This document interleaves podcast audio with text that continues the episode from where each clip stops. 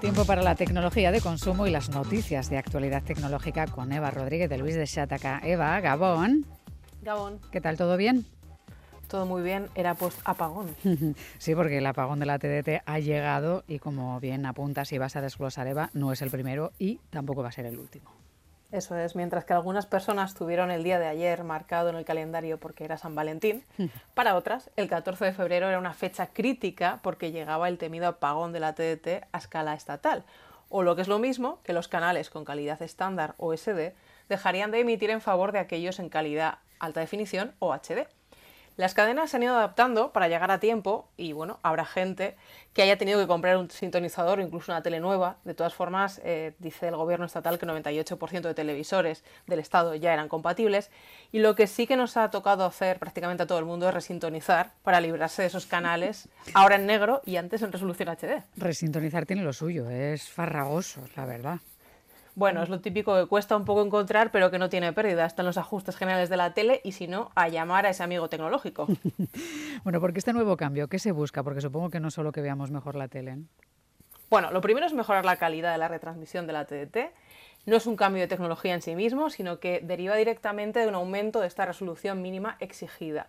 La emisión en SD tenía un coste, pero no solo en recursos, sino también en el uso de frecuencias. Los distintos apagones de la TDT no solo tienen como objetivo aumentar esta calidad que recibimos en la tele, sino también liberar espacio en el espectro radioeléctrico, que es súper importante. Eh, este apagón de la TDT de 2024 es consecuencia del segundo dividendo digital, iniciado en 2020 y forma parte del proceso para liberar la banda de los 700 MHz que está destinada al 5G. Y no es una decisión particular del Gobierno de España, sino que corresponde a una directiva europea que data de 2017. Estamos ante el apagón de un modelo que ya no supuso hacer este mismo ejercicio de cambio hace relativamente poco, ¿no? En, 2010. Sí, la verdad es que cada cierto número de años las emisiones de televisión cambian. Eh, entre la gente que nos escuche habrá quien vivió el paso del blanco y negro al color, allá por el 72, no es mi caso, mm. pero sí que viví la fecha de la llegada de la TDT en 2005 y el primer apagón que llegó en 2010 cuando se obligó a que todos los canales emitieran solo por la TDT y abandonaran lo, analógico.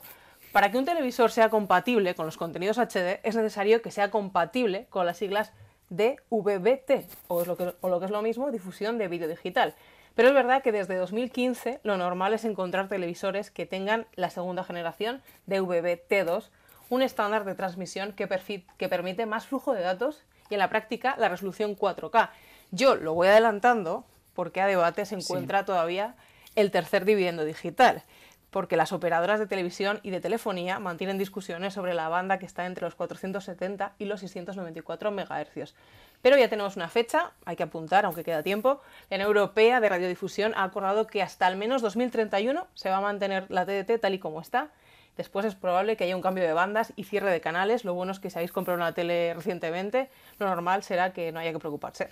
Mi cabeza ha pensado, por Dios, 2031, y luego he hecho un cálculo y he dicho, pues ojo que tampoco, tampoco queda tanto, ¿eh? que a veces los números nos dan falsas señales. Bueno, hablemos de, de otras cuestiones. Seguridad e intentos de estafas, que no hay día que no se reciba una llamada o un mensaje sospechoso de fraude.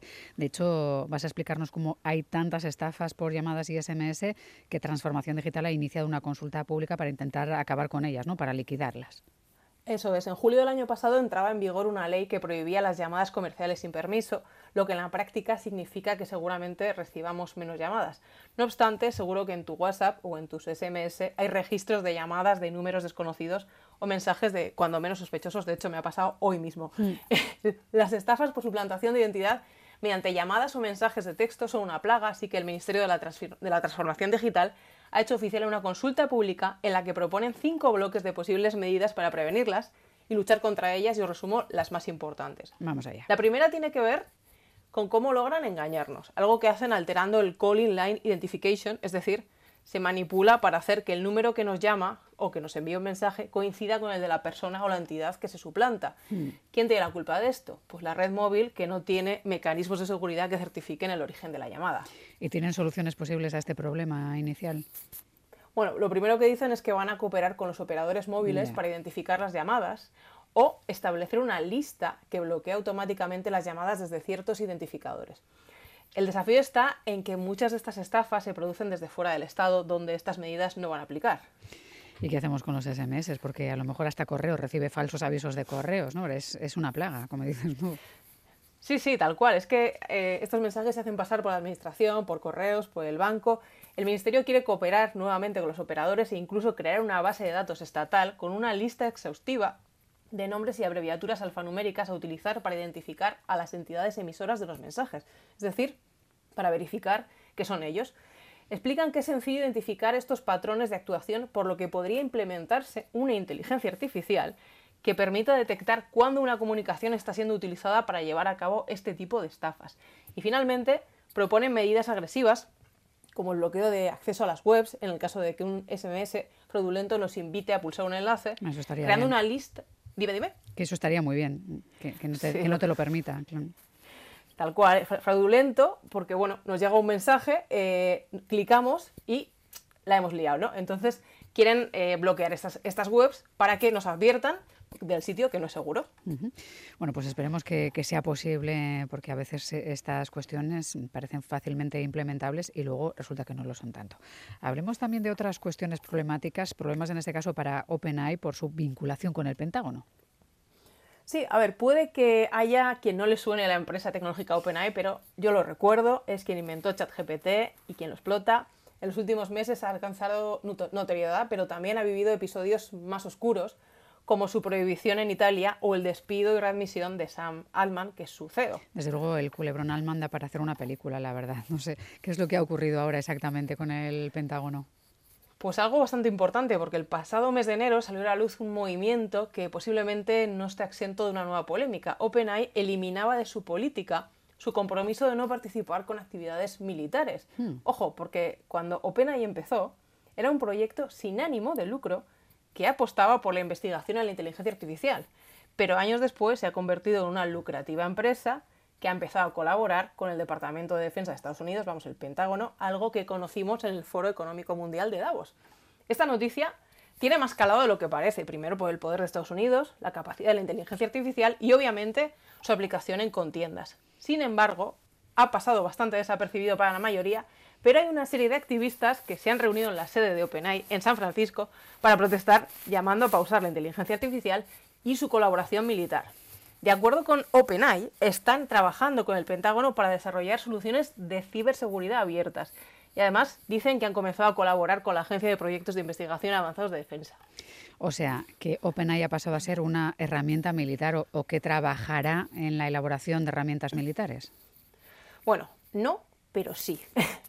A ver, la compañía asegura que sus políticas todavía prohíben usar su tecnología para, cito textualmente, desarrollar armas, destruir propiedades o infligir daño a personas. Aunque bueno, con el paso del tiempo sabremos si OpenAI cambia nuevamente su esquema. Bueno, más cuestiones, aunque conviene que estemos atentas y atentos a, esta evolución de OpenAI por, bueno, pues por todo lo que nos contaba Eva ahora mismo de las implicaciones que tendría, ¿no? que, trabaje directamente para el Pentágono.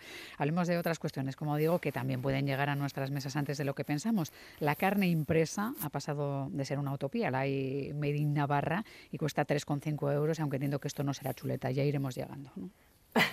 Bueno, hay un hecho incuestionable, lo dice la ONU, no hay vacas ni cerdos para alimentar a 10.000 millones de personas que vivimos en el planeta, así que o cambiamos el modelo productivo o la dieta o inventamos algo. Y en este escenario ha nacido el ecosistema FoodTech, para ofrecer tecnología y maquinaria que tenga como objetivo la fabricación sintética de carne.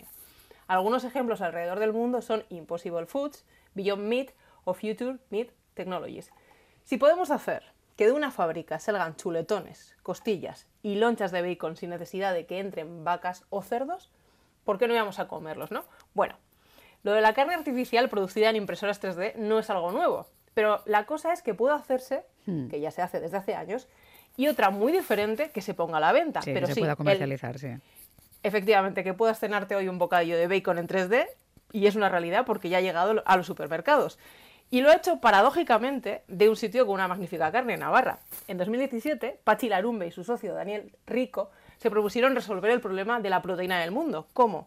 Con una tecnología que lograse bioimprimir alimentos en 3D, es decir, que de una impresora pudiera salir un chuletón o una loncha de bacon totalmente idéntica en apariencia a las que podemos encontrar en la carnicería, que puedan cocinarse igual y, lo más importante, que sepan igual. Y de aquí ha nacido Cocus, que es la empresa navarra que fabrican carne a partir de procesos plant-based, meat-based y cell-based. Cuando empezaron, dicen que la gente les decía algo como, bueno, a mí no me vas a obligar a comer plástico y tal. Pero llegó una llamada de Minnesota y era el gigante agroalimentario Cargill y querían meter dos millones en el proyecto. Supongo que esto ha sido lo que se dice un acelerador del proyecto, ¿no? Tal cual. Ahora estos dos navarros y su equipo han conseguido colocar en sus en establecimientos de Carrefour el primer bacon plant-based y el primer foie gras de origen vegetal. Y el precio, pues es el que decías, la plancheta de bacon, 3,49 euros. Habrá que ver qué estamos comiendo, claro. Efectivamente, a ver qué comemos. Pues bueno, bacon elaborado a base de proteína de guisante impreso en una máquina capaz de producir mil toneladas al año, que es la misma cantidad que requeriría de 35.000 cerdos sacrificados en la industria ganadera tradicional. Y de hecho, dicen que en 5 minutos pueden hacer lo mismo que dos cerdos en toda su vida. ¿Qué tipo de producción tienen a día de hoy? ¿Qué, sabemos? Bueno, como decía antes en inglés, sus máquinas permiten imprimir cualquier pieza de carne o de pescado con tres alternativas. Cultivo celular, restos cárnicos de grandes fábricas o sustancias vegetales como guisantes o garbanzos. Normalmente para la grasa utilizan animales o aceite de girasol y después se añaden aglutinantes para la solidez y sustancias para el sabor. Después traducen la, geografía de la, la geometría de la carne y su distribución en parámetros con los que se puede trabajar y modificar en impresión 3D. Y finalmente, estos datos se mandan a una impresora 3D de tamaño industrial. Después de la carne, en su hoja de ruta hay productos como el atún, el salmón o la gamba. ¿Será, Eva, el público vegano el que haga crecer este mercado? ¿Quién apostará por él? hasta que no sea tendencia en Asia, que tampoco habrá demasiadas opciones. ¿Qué crees tú? Bueno, a ver, a mí la opción para gente vegana que eche de menos la carne me parece un puntazo, pero también comer algo tan sano y nutritivo como el guisante, pero con forma, olor y sabor de una chuleta, de verdad. Desde luego me llama más que los insectos.